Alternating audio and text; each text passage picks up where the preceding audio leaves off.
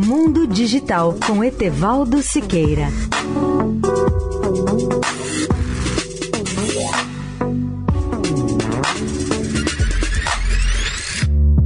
Olá, amigos da Eldorado. Tenho hoje uma história real que mistura tecnologia e música clássica. Eu a descobri na internet, no arquivo da Filarmônica de Berlim, ao pesquisar a vida do grande pianista Alexis Weissenberg. Quando menino, por ser judeu, Alexis teve que fugir dos nazistas em companhia de sua mãe quando a Romênia foi invadida pelos alemães na Segunda Guerra. Mas o garoto e sua mãe acabaram sendo presos na fronteira da Turquia e levados a um campo de concentração nazista.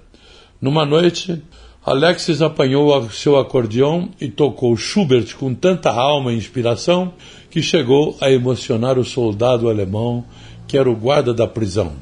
Por coincidência, era a mesma música que a mãe do guarda cantava quando ele era menino. Aí aconteceu o milagre.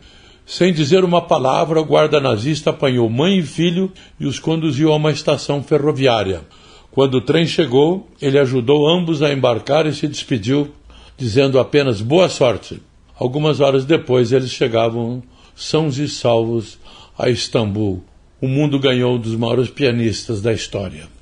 Etevaldo Siqueira, especial para a Rádio Eldorado. Mundo Digital com Etevaldo Siqueira.